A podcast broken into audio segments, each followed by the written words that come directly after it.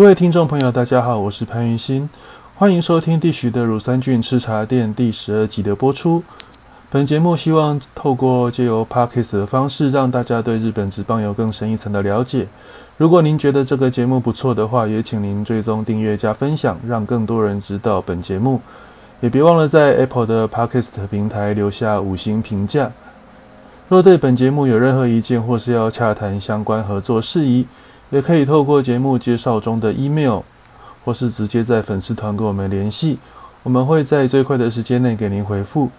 当然，也可以在各大留言板留下您的问题，我们会在节目中帮您解答。那距离秋季开打到现在，大约也过了一个多月。那中央联盟目前的态势，十个队的排名拉的其实有点开哦。那从第一名阪神目前是十六胜六败。目前是一个所谓处金石的情况，但是最后一名的横滨 DNA 是一个处于三胜十七败相对一个劣势。啊，今天这一集呢节目内容会跟大家介绍，在今年球季从开季到现在为止，那各队有哪一些球员他们的表现是有点超乎我们的预期？那当然每一队球员都有一些表现好的跟表现不好的。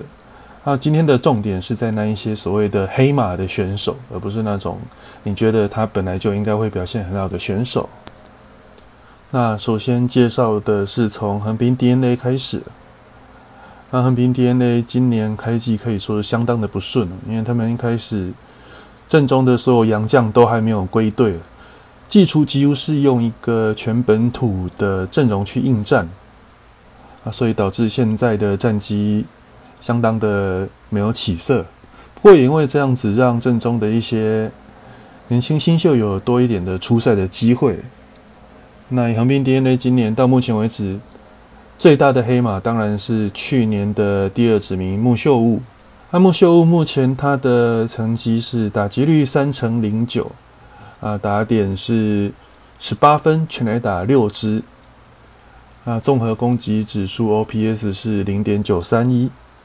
那其中三乘零九的打击率是目前打击排行榜第四名，六发全垒打是第二名，十八分的打点更是现在打击排行榜的打点排行榜的榜首。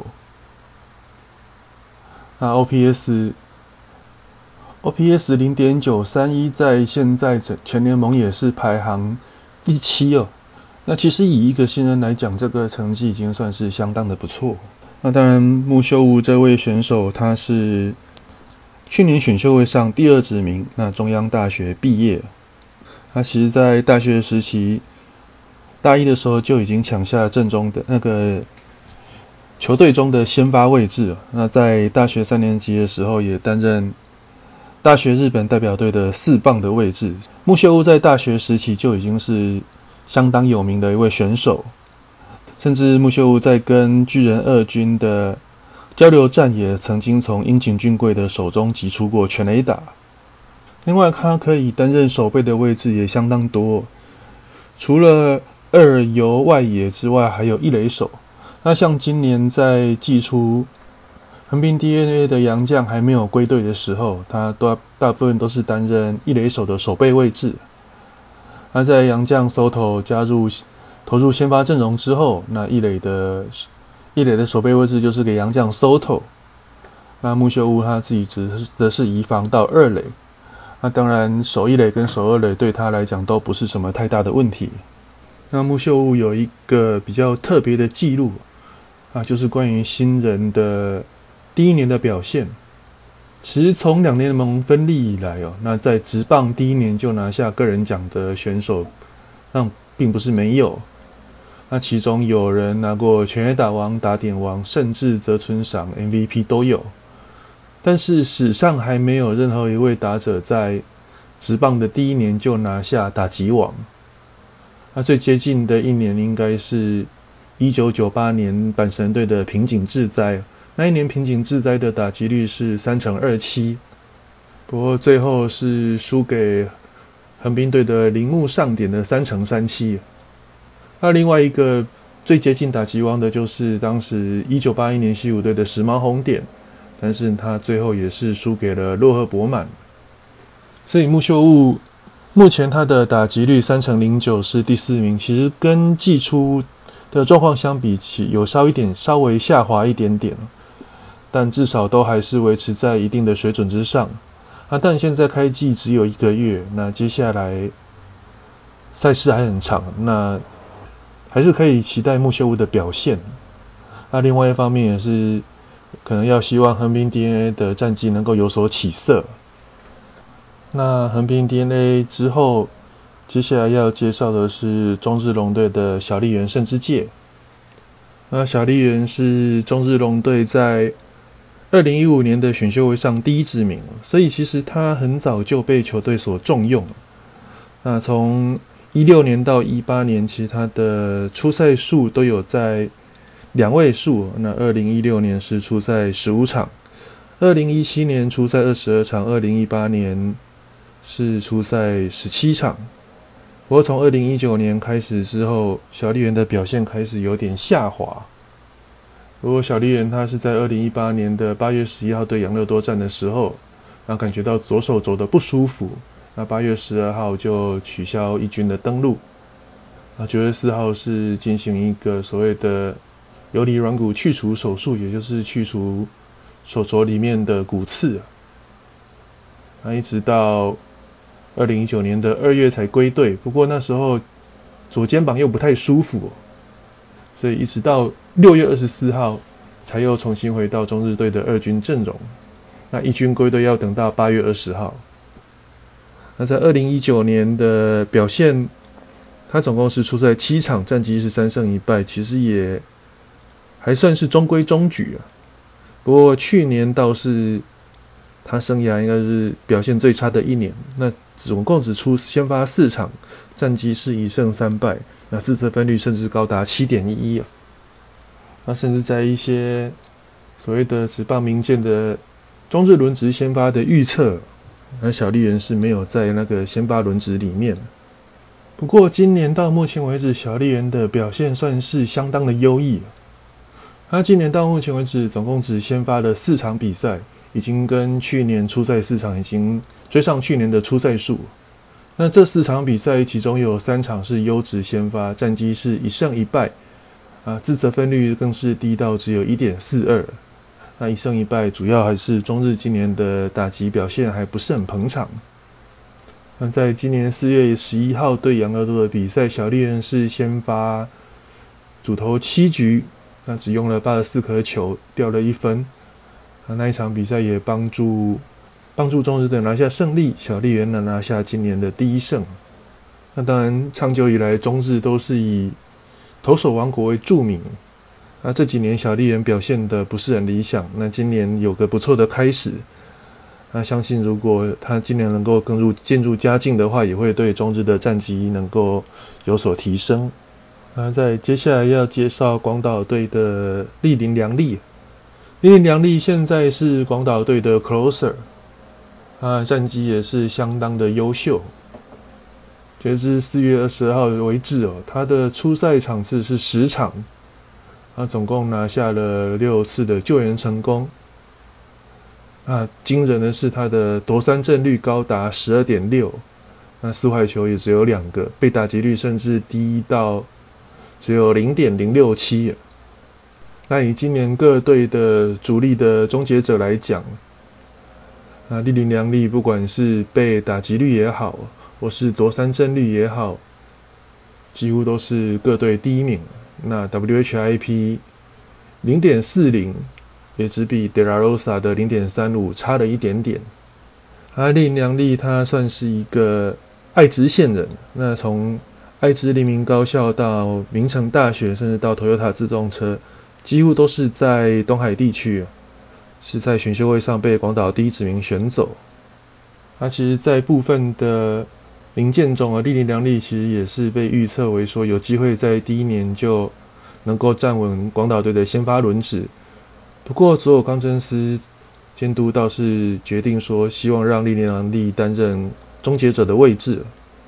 而且重点是，利林良利也在这个位置也是投的有声有色。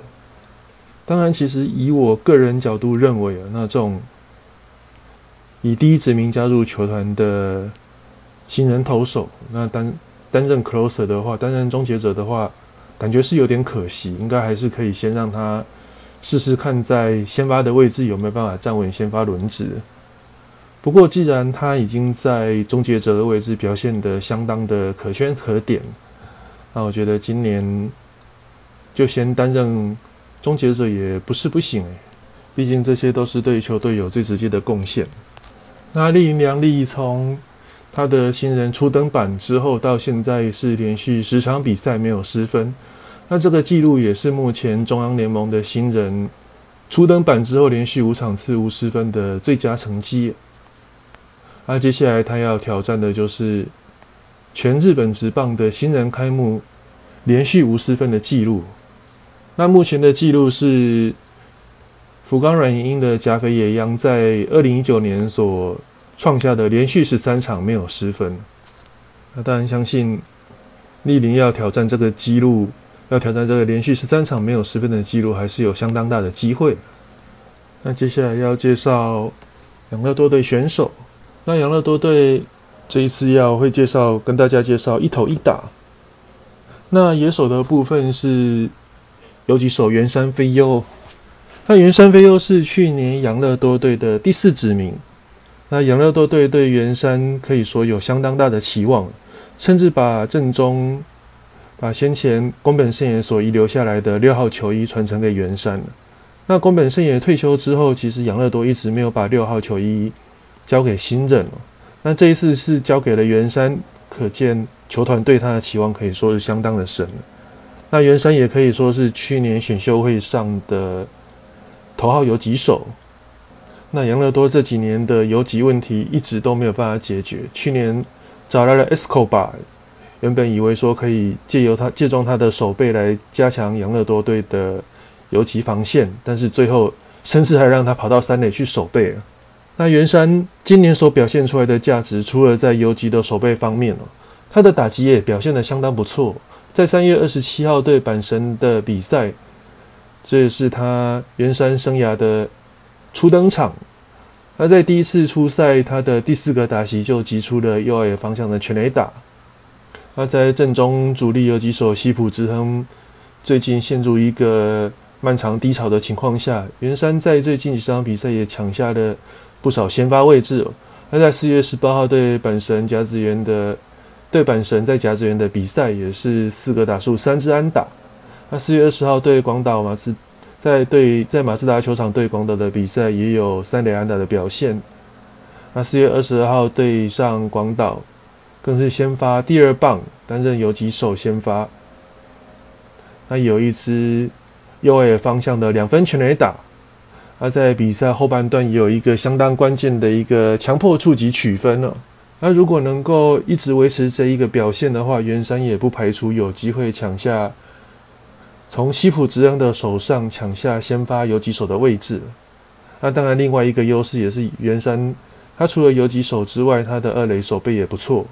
那最近山田哲人今年的状况感觉还是没有完全的调整起来，所以原山也可以分摊一些山田二垒手背的位置。那养乐多队除了原山之外，另外一个让人家耳目一新表现的，则是去年球季结束从。东北乐天金鹫队捡来的被战例外的投手近藤宏树，那近藤宏树他是二零一七年乐天队的第一指名，啊这几年表现一直都不是很理想，那去年球季结束被乐天战例外。那养乐多队一开始是用育成选手的方式签下近藤宏树，不过近藤今年在热身赛期间表现相当的优异，那也让养乐多决定把他扶正为。所谓的支配下选手就是正式选手。那今年在义军总共出赛了十一场，目前自责分率还是零。那总共也拿下了五个中继点，主投八点二局，送出六次的抖三振，还有两次的四坏球，被安打是六支，WHIP 是零点九二。那虽然说近藤红树还不能完全算是养乐多队的胜利方程式。不过至少在养乐多队目前还能够占据 A 级球队啊，近藤其实以他中继这个角色也算是对球队有相当大的贡献。那目前养乐多队的牛棚自责分率二点六二，其实在三支 A 级球队里面算是最低的一队啊。所以金藤宏树今年的表现也算是到目前为止也是算超乎养乐多队的预期啊。那这几年养乐多也陆陆续续从太平洋联盟捡来不少被洋联战例外的选手，那稍微改造一下，也都对球队有所贡献。那也希望这些选手也能够在养乐多重新找到属于他们的一片天。那接下来要介绍的是巨人队。那巨人队今年也是有一些让人意外的黑马，那其中第一个就是高桥优贵。那高桥优贵他是巨人队在二零一八年选秀的第一志名。那当年他在二零一九年的初登板四月四号对上阪神先发的那场比赛，诶那场比赛其实也刚好是我担任球评。那高桥优贵那一场比赛投的也相当的不错，那从阪神虎队的手上拿下生涯首胜。那当时我印象最深刻的一点就是，日本方面的转播有提到，哎，高桥优贵的父亲其实是一位死忠的阪神铁粉，但是他的没有想到说他的儿子最后是加入了巨人队，也就是死对头。不过那一场比赛，他的爸爸也是。坐在东京巨蛋的本垒后方，完成完整见证他见证他的儿子拿下生涯首胜的那一刻。那高桥其实他在加入职棒的第一年，先发了十八场，战绩是五胜七败。严格来说，以一位新神来讲，算是不错。但是去年，那去年在热身赛的时候，就出现左手肘不适的情况。也让他到了十月才在一军初登板。那去年高桥的战绩也不是很理想，战绩是一胜三败，先发四场，那总共出赛了八场，甚至有一段时间还是被丢到中继投手去调整。那原本其实，在部分年鉴的预测，高桥贵其实并不是巨人队的开幕轮值的。首选，不过高桥最后是靠着自己在热身赛的表现抢下巨人队第六号先发的位置，但没有想到这位第六号先发至今已经替球队拿下了四胜，他甚至先前还一度高居投手防御率排行榜的第一名。当然在最近一场对阪神的比赛，他是主投六局失三分，也让他防御率稍微往上调整一点。那至四月二十二号为止是一点二九，那不过在联盟的排名也是第三名。那四场胜投则是目前中央联盟的胜投王，这表现也是相当的优异。尤其是最近巨人队先前因为疫情的关系哦，有几位主力选手都被隔离，没有办法上一军比赛。而在这段时间也是靠先发投手。的优异表现让巨人还能够维持在一个第二名的不错的成绩。那除了高桥贵之外，巨人队另今年另外一个表现也相当抢眼的先发投手也是金村信贵。那金村信贵目前也是先发四场，那拿下了两胜零败，那四场比赛也全部都是优质先发。他今年也有一场完封的记录，W H W H I P 也低到只有零点九二。那金村信贵以往最大的问题就是他在第五局过后都会有失分偏多的情况，也就是他的续航力比较不足。不过今年到目前为止，金村是完完全全改善了这个问题，因为你能够你要投到优质先发，至少是要投到六局，而且是三分以内。那目前金村信贵今年总共的失分，四场比赛下来也只不过掉了三分。那这个投球内容可以说是相当的不错。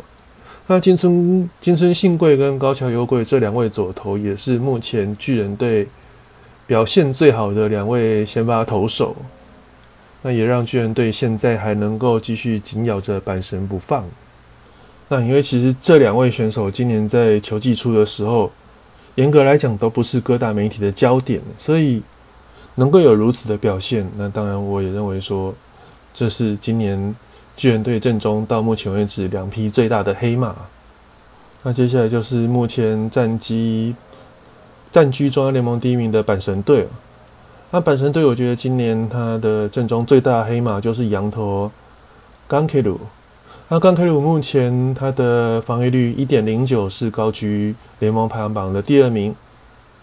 那四场胜利也是现在的联盟胜投王。WHIP 更是低到只有零点七七。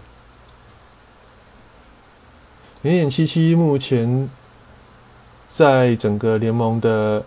有达到规定规定投球局数的投手里面，零点七七是最低的一位，因为他被打击率低到只有一点五七一乘五七，那甚至他的四坏球也只有五次。那当然也有统计数据的网站去统计冈 K 鲁今年最大的差异，那他今年最大的差异就是他的好球率提升的相当高，其中他的出球好。他的出球好球率，去年是四十五点七那今年是提高到五十四点七，也就是他的几乎每两位打者有超过他的出球好球几率是超过一半，那在中央联盟是高居第五名。而另外一个就是他投球投球的好球率也高达四十九点二，就是所有他的投球内，他所有的所有投出去的球里面，那进到好球带的。几率也是相当的高，主要是他今年的控球和去年相比有显著的提升，而且他今年的飞球出局的比例也从二十六点七提高到三十七点七。那最主要的还是他的被平飞球比率降到只有五点八，所以到目前为止他被打出去的球杀伤力都不大，再加上自己有不错的压制能力，所以现在 WHIP 也是压得相当的低。他原本甚至刚开鲁，他在球队的在各大媒体的预测，他甚至于也不是所谓的胜利组，也没有在所谓的先发轮值里面。但是现在他的成绩是联盟的胜投王，那防御率王防御率排行榜也是第二名。到目前为止，阪神虎的整个先发阵容表现的都相当的平均表现都相当的杰出。呃，冈 K 鲁可以说是表现最杰出的一位。那除了投手的冈 K 鲁之外，那个人是觉得今年阪神武队去年第六指名中野拓梦，今年也表也算是一个相当大的黑马。那中野拓梦，他是日大三型高毕业，那接下来大学是就读。东北福祉大，那毕业之后也没有马上加入职棒，是先去三菱自动车钢旗打社会人球队。那在高校时期，他跟养乐多队的奥村战争刚好就是球队的二游组合，他也帮助球队拿到甲子园的进到甲子园前四强。今天阪神队一开始的先发也是有几手这个位置的先发是木浪胜也，不过中野也。把握他少数的几个代打机会啊，那几乎都能够有效的击出安打。甚至在季初，他只靠代打，他的成绩一度高到打击率成一度高到五成五六。那接下来从四月十号开始，他就抢下了有几手先发的位置。那在前几场比赛，其实都有不错的表现。在他前面七次的先发都有连续安打的记录，不过在最近一个跟巨人队的三连战系列赛，三连战系列赛中表现的有点不是很理想。啊，这三场比赛总共十个打数是没有安打，那打击率也从先前的四成六七直接是降到了三成五零，而且中野拓梦比较。大的问题是他的失误还是有点偏多，到目前为止他的失误已经累积了三次，而且在四月二十二号那一天，北条实也打出了本季首轰了。那如果再加上木浪胜也的话，其实阪神队在游击的这个位置竞争还是相当的激烈。以他第六指名的顺位啊，能够打出这样子的成绩，老实说已经是相当的难能可贵了。但是接下来还是自己能够要维持不错的表现，才有办法继续守住自己这个得来不易的先发机会。那当然除此之外，阪神队的佐藤辉明也是相当受大家瞩目的一位新人选手。那当然佐藤在热身赛也集出了相当多的全垒打。不过进到了例行赛之后，佐藤也受到各家投手的严加看管。整体来讲，目前他的被三振次数还是高居联盟第一啊。啊，打击率最近稍微有点起色，升到两成二二。不过全垒打也是有五支的表现。那当然，一个一个超级新人来讲，他加入职棒，多少一定会被各家的投手去严加看管。那当然，这就是他自己需要去克服的地方。那当然，以今年新人王来讲，佐藤辉明目前还并不是站在第一顺位。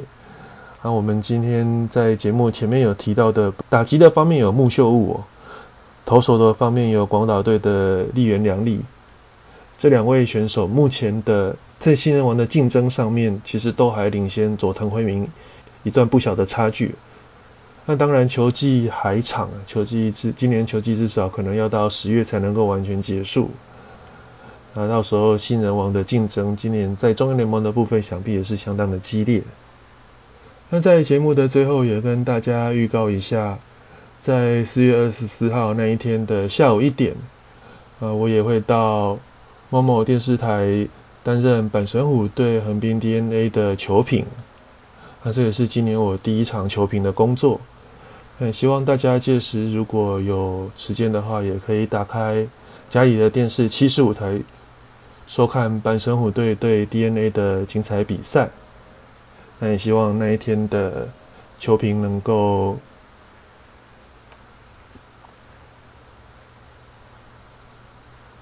算了，这里就不要好了。那今天的节目就到此告一段落，谢谢大家的收听。我们下次再见喽，拜拜。